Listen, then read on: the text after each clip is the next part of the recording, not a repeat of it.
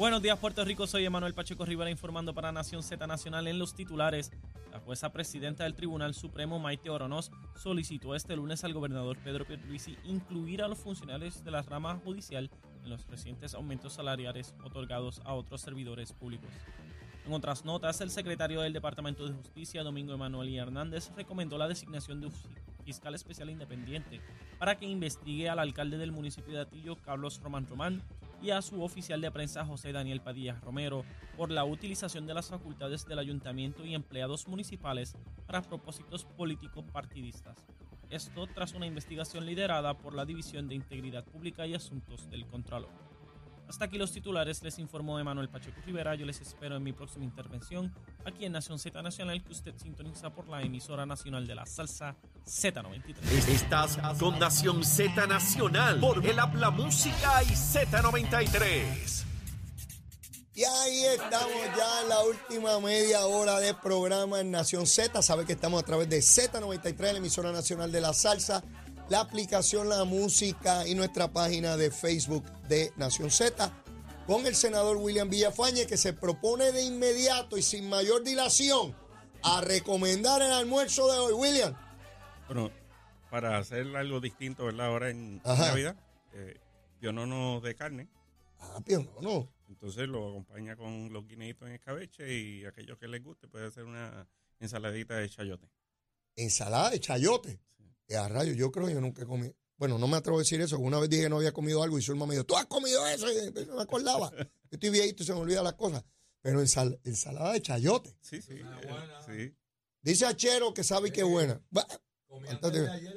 Mira, comí que este de ayer esa Qué cosita. Casualidad. Sí, la primera dama lo preparó, seguro. Peligroso. ¿La primera dama lo preparó? Seguro, de garra. Ya es loca con eso. Ah, de verdad. Sí. Ah, pues hay que hablar con la primera dama para que me prepare a mí también, me envíe tú, tú traes un candunguito, me, me envía para acá. voy a hacer la gestión, voy a hacer la ah, gestión. Por favor, dígale a la primera dama que Leito Díaz quiere ver si eso, a ver si, le, si me gusta. Mira, como dice en mi barrio, como dice en mi barrio, a ver a cómo sabe, a ver a cómo sabe, eh, a ver a cómo sabe. Mira, este William, seguimos por aquí. Hoy veo declaraciones, el periódico El Vocero, de Dalmao eh, y el comisionado y comisionado alterno del Partido Popular, el buen amigo Jorge Colbert, plantea que ahora es que, ahora es que, ahora es que el Partido Popular va. No en el proyecto, ni mientras estaba la discusión, ni en los dos comités que nombró Dalmau en el 2001, uno para presentarle enmiendas al proyecto de Nidia. Que te acuerdas, cuando era el de Nidia uno y el de Jennifer otro, y otro para definir dentro del Partido Popular y la consulta que iban a hacer de si creían en la ley. Todo ese montón de gusangas que ha venido prometiendo. Pues William, después de todo eso, ahora es que. Y creo que van a mandar una horda de, educadores por todo Puerto Rico a, orientar sobre el estatus y que eso le va a dar una fuerza tremenda al Partido Popular. Este, ¿Tú crees que de verdad pase algo? Eh, creo que es un discurso primarista. Ah, eh, eh, es un discurso donde en el proceso primarista, donde a duras penas irían a votar, digamos, algunos 100 mil. Se refiere a la votación de mayo, al presidente. No, ah, bueno, si es a la de mayo, pues mucho menos. Por eso, porque esa es la que pues, tiene pues, planteada. Pues, pues, a esa elección, pues es un discurso para esa elección. Ya. Donde, eh, ¿te acuerdas que hablaba de eh, las personas adoctrinadas en, mm. esa línea y que pues todavía, eh, todavía tienen un sentimiento de temor hacia evolucionar a otras, a otras versiones no territoriales, no coloniales, mm. etcétera? Pues van a hacerle un planteamiento de que el ELA vive, etcétera, para ganar ese tipo de elección. Y para mí está más que claro. No es un discurso para unas elecciones generales. O sea, que eso no es, un, discurso... discurso para 10.000, 15.000 personas. Ah, ok. O sea, no, eso no es un discurso para el pueblo de Puerto Rico. No, no. Eso es un discurso para la base del Partido Popular, que se, y no toda la base, la que se moviliza a procesos internos de una presidencia de partido. Definitivamente. Que incluso la participación es menor que una primaria de ley donde se coge el candidato. El, voto tradicional dentro de esa colectividad. Ese voto eh, de base eh, que necesitan para un proceso como el que van a llevar a cabo en mayo. Porque debo anticipar que los que se oponen a José Luis Dalmao, a los demás candidatos, y que vayan a esa consulta, a esa competencia, lo que van a argumentar es ¿Cómo ustedes van a votar por Dalmau si dejó que aprobaran en la Cámara Federal un proyecto que no tenía el ELA? No tenía allí nadie peleando por nosotros. Este hombre no da el grado. ¿Cómo ustedes van, eh, a, dónde nos vamos a aproximar? A una derrota electoral aplastante, no, no una derrota aplastante.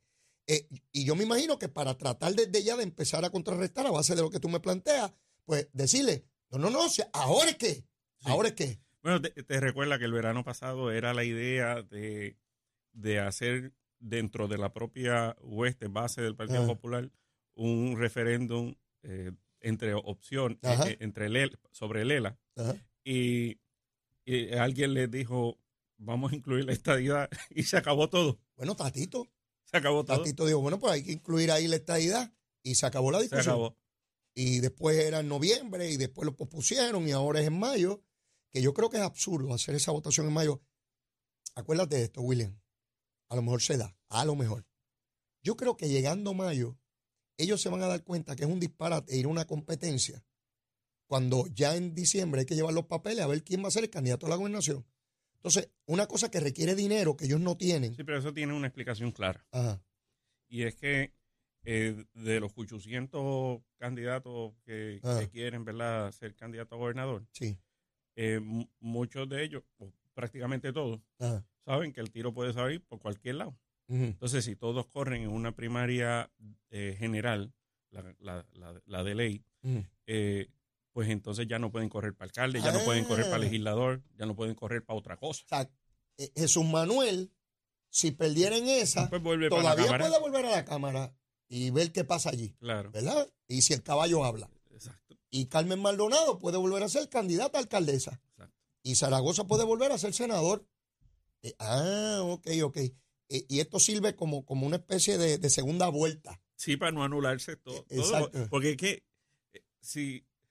si, Si, uno de ellos ah. tuviera la, certeza de que cuenta con el respaldo, decía, no, vamos a la de ley. Vamos, vamos a la grande. Sí. Vamos todo o nada. Exacto. Pero, como ninguno está seguro. Oye, no quieren soltar la teta. La teta es buena, déjenme ver. Seguro, allí pegadito, pegadito déjame aquí porque si pierdo, todavía puedo correr para la otra. Y lo hago por los principios, por la patria, por el pueblo, porque yo me queda obra por realizar. Todo ese discurso político que, estamos acostumbrados. Vi que comienza la construcción del hospital en enero. Y, qué bueno, de verdad, porque es que eh, sobre todo hay que vivir en Vieques para entender la necesidad que se tiene, eh, tanto en Vieques como, como en Culebra, del el acceso a, servicios médicos de calidad. Eh, y este hospital pues le viene a hacer justicia a la familia viequense eh, y, felicito al gobernador por, por, tratarlo como una obra crítica, como una obra prioritaria para, para brindarle a la familia viequense estos servicios como merecen. Eh, siempre puede haber gente que diga que es mucho dinero, son 80 millones y todas las cosas. Bueno, ¿cuánto cuesta la vida de alguien? No, no, y, Claro, la salud. Porque si, no, si no eliminamos la tarjeta de salud, porque es cara, ¿verdad? Claro, eh, eh, la salud sobre todo. Y, nosotros, ¿verdad? Tenemos que entender que eh, la alternativa no puede ser despoblar a la, a la isla nena. O sea, la alternativa tiene que ser asumir los costos inherentes que implica el que es una, una isla separada por, por por un trecho de mar eh, donde es muy difícil acceder a los servicios si los centramos en la, en la costa este. Eh, transportar en helicóptero no es económico. Eh, y tener disponible el personal de manera inmediata, tiempo, cuando, cuando hablamos de tiempo, ese acceso no solamente a que esté disponible el dichoso helicóptero, sino que esté a tiempo para llegar a ser atendido. Todo este tipo de, aspectos tiene que ser importante y como tú dijiste, nada más importante que la vida. Aquellos que planteen, mira, pero ¿por qué vamos a gastar tanto? ¿Qué hace esa gente viviendo allí?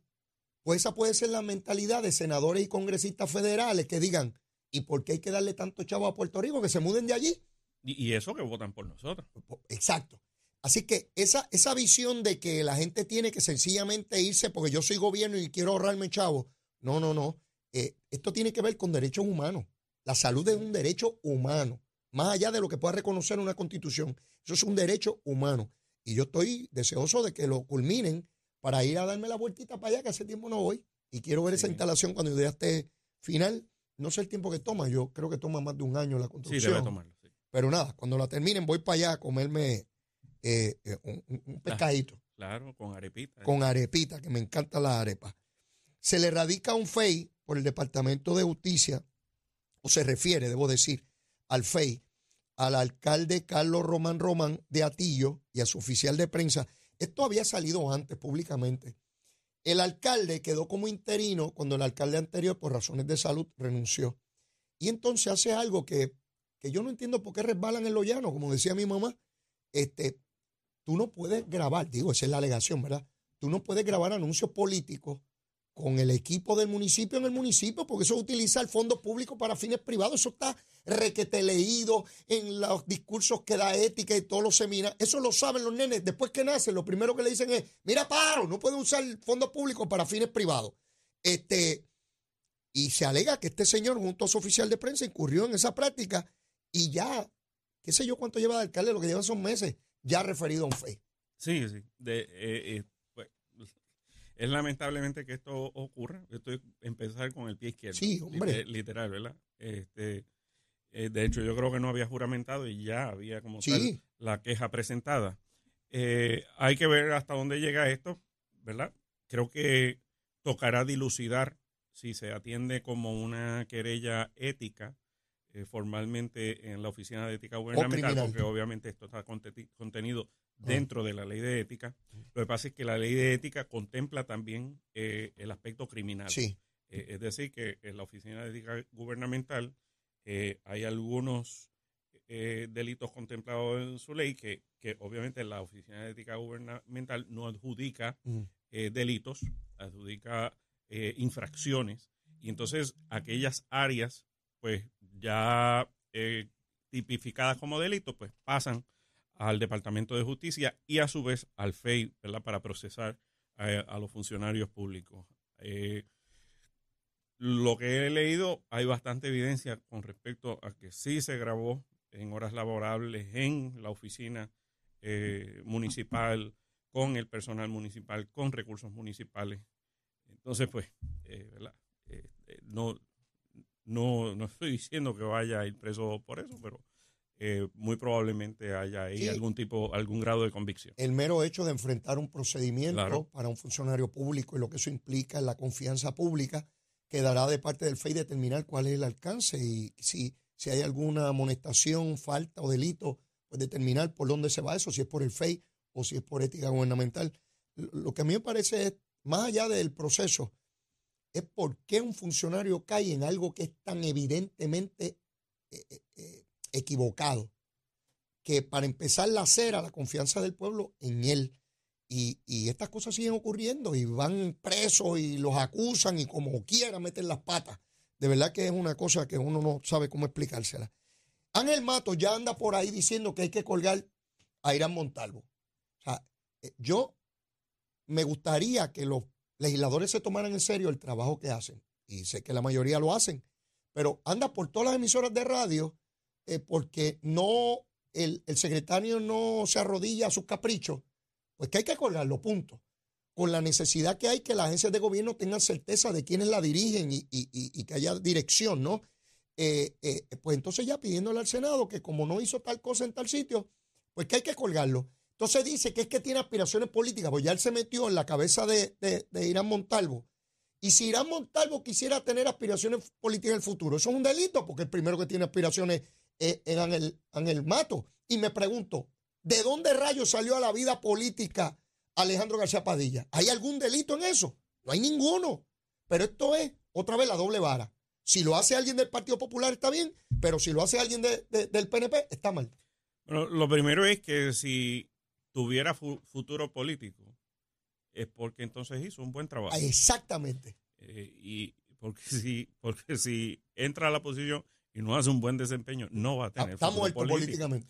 Entonces, tenemos nosotros que tomar primero eso en cuenta.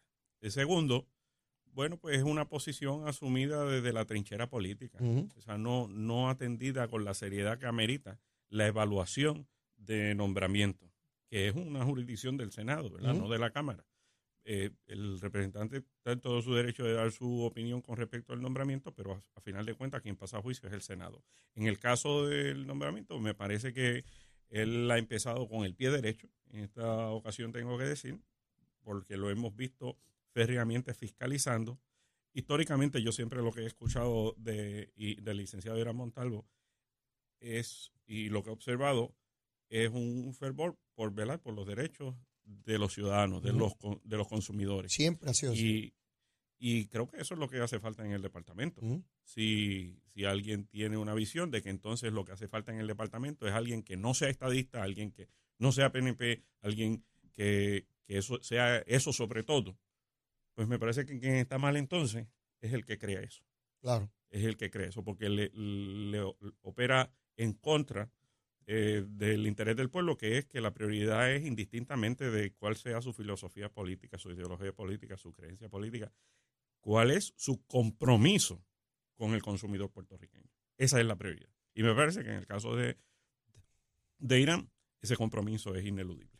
Eh, sé que ya me queda muy, muy breve tiempo, pero eh, se da el caso de una persona que un policía le pega con el taser, se pasa un video donde se quiere dar la impresión de que el policía abusó de su discreción y el uso de fuerza excesiva. Luego se revela un video previo a ese donde se ve a una persona agresiva insultando de la manera más fuerte posible al oficial, incluso físicamente agrediendo al policía, lo que lleva eventualmente a la situación, el policía advirtiéndole, mire dama, su licencia, hasta ahora lo que hay es un boleto, tendríamos que arrestarla, le hace la advertencia no sé cuántas veces, otra vez, gracias a los videos, tenemos la oportunidad de comparar lo que hay. El, segundo video que se revela es de una cámara privada del policía y no de la cámara corporal como agente. Eso levanta otros cuestionamientos, hasta dónde un policía puede utilizar su cámara privada. En este caso, si no lo hubiese utilizado, estuviera todo el mundo crucificando al policía, porque no tendríamos todo el cuadro de cómo fue que la ciudadana provoca la situación que lleva al uso de la fuerza. Eh, Sé que esto es un tema bien, bien complejo que requiere mucha evaluación. Por lo pronto, yo favorezco el uso de, las cámaras, tanto de la policía en su carácter oficial como de los ciudadanos, que todo el mundo grabe y tengamos la oportunidad de, ver lo que ocurre y, de que no se violen derechos civiles, William. Sí, definitivamente. Y, y cabe señalar el detalle de que aquí hubo dos vídeos, uno eh, que ocurre, eh, alguien, un tercero graba, eh, ya cuando ocurre el arresto. y otro de, de, la señora dando una entrevista, diciendo algo totalmente contrario a lo que había ocurrido. Entonces, eso, eso da paso a, a, que la otra grabación se conozca públicamente. Porque aquí no, no, no se trata de que de que lo que graben esas cámaras esté disponible públicamente siempre. Pero aquí hay una situación donde se pone públicamente en entredicho el manejo de la situación por parte del oficial de la policía y de la policía de Puerto Rico y era totalmente meritorio aclarar lo que públicamente se estaba difundiendo. Y, y, así que hago esa salvedad. Y esa es la importancia, como bien dijiste, de lograr, ¿verdad?, que cada oficial de policía tenga eh, esa, esa camarita ahí disponible este, para documentar su trabajo, su desempeño. Entonces, cuando ese desempeño públicamente se hace, eh, ¿verdad?, se, se, discute o se alega lo, contrario, pues él puede eh, documentarse y, y, evidenciar que no fue así. Además de que ayuda, ¿verdad?, a que los procedimientos sean pulcros, sean correctos, ese, ese proceder, y que el ciudadano que ose en eh, retar la autoridad eh, de la manera ilegal en que lo hizo la señora, sepa que pudiera estar siendo grabado y que, y que no puede irse con la fácil después de buscar aliados en los medios de comunicación que lo que quieren es verla minar la reputación y credibilidad de la policía de Puerto Rico para difundirla, porque sabe entonces que la verdad puede salir. William, que tengas un excelente fin de semana, Nochebuena, Navidad, junto a tu familia, a tus seres queridos, que la pases espectacular como corresponde. Y muchas gracias por estar con nosotros siempre. Igualmente para ti, Leo, para los compañeros y para todo el pueblo de Puerto Rico. Excelente, mis amigos. Y antes de culminar el programa, tenemos que saber cómo anda el tránsito cómo están los aguaceritos. Me dicen que por Caimito está cayendo una llovinita, mire, brava. Pero mire, vamos con el que sabe, Emanuel Pacheco. Buenos días, Puerto Rico. Soy Emanuel Pacheco Rivera con la información sobre el tránsito. Ya ha reducido el tapón en la gran mayoría de las carreteras principales del área metropolitana. Sin embargo, la autopista José Diego se mantiene congestionada desde Bucanán hasta el área de Atorrey en la salida hacia el Expreso Las Américas. Igualmente en la carretera número 2 en el cruce de la Virgencita y en Candelaria, Antoa Baja y más adelante entre Santa Rosa y Caparra. La 165 entre Cataño y Guaynabo en la intersección con la PR22, así como algunos tramos de la 176, la 177 y la 199 en Cupey. Además, la autopista Luisa Ferré entre Montelledra y la zona del Centro Médico en Río Piedras y más al sur en Caguas. Ahora pasamos con el informe del tiempo. El Servicio Nacional de Meteorología pronostica para hoy nubosidad y aguaceros generalizados en la isla en la medida en que una banda de humedad entra en la región. La brisa marina promoverá algunos aguaceros a través del interior y suroeste de Puerto Rico durante la tarde. Los vientos persistirán del este-noreste a una velocidad de 10 a 15 millas por hora, mientras que las temperaturas máximas alcanzarán los, medios 80 grados en las zonas costeras y los altos 70 grados en la zona montañosa. En el mar, una marejada del noreste está disminuyendo a los 4 a 6 pies con olas rompientes en la costa de 6 pies que mantendrán condiciones costeras peligrosas. Por lo tanto, se recomienda precaución ante riesgo alto de corrientes marinas para las playas del norte de Puerto Rico, así como Vieques y Culebra. Hasta aquí el tiempo, les informó Emanuel Pacheco Rivera. Yo les espero mañana en otra edición de Nación Z y Nación Z Nacional, que usted sintoniza por la emisora nacional de la salsa Z93.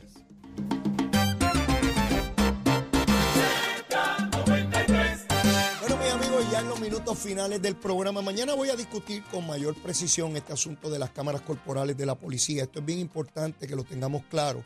Ya vemos como algunos medios de comunicación irresponsablemente adjudican casos sin tener toda la información. Yo puedo entender que el ciudadano en su carácter particular lleguen a las conclusiones que sean, pero medios de comunicación que tienen la posibilidad real de adquirir la información veraz, certera, específica, eso es imperdonable. Es como si lo hiciera el gobierno también. Para que estar clarito, esa es mi opinión. Usted sabe, yo estoy pago. Pero mire, mire, como siempre la súplica. Si usted todavía no me quiere, quiérame que soy bueno. Bizcochito de tití, seguro que sí, se lo aseguro. Quiérame que soy bueno. Y si ya me quiere, quiérame más. Abra ese corazón por ahí para abajo, que cabe todo Puerto Rico. Será hasta mañana. Besitos en el cutis para todos. Llévatela, chero. The number one FM station in PR. La Z.